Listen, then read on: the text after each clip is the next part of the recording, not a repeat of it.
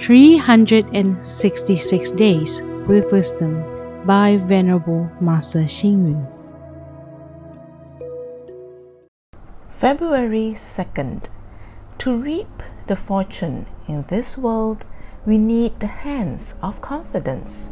To cross the vast white ocean, we need the boat of confidence. The fruit of enlightenment grows from the root of confidence. The door leading to the precious Dharma world opens with confidence. Have you ever heard of the God of fortune?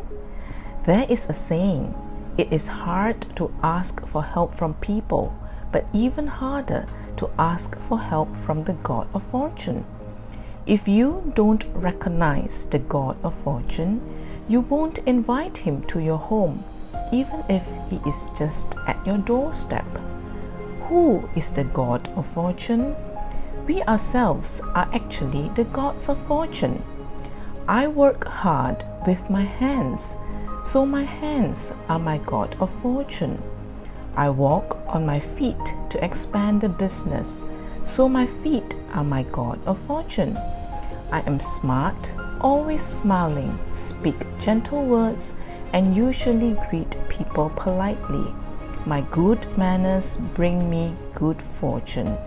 So, aren't my feelings, perception, and consciousness also my god of fortune?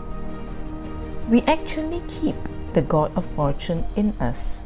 I have got a smart brain and a clear mind, so I have the fortune of wisdom. Once I have wisdom, I can earn more fortune. That's why we say it is hard to ask for help from people, but even harder to ask for help from the God of fortune so it is comparatively easier to seek our own help. We would greatly benefit by taking stock of our value and talent before we request help from others. Failure to work independently and earnestly can cause a great loss to the business, which leads to an economic downturn. If we know how to be our own God of fortune, and are in control of our acts of giving, why seek externally for the God of fortune? Read, reflect, and act. I work hard with my hands, so my hands are my God of fortune. Please tune in, same time tomorrow as we meet on air.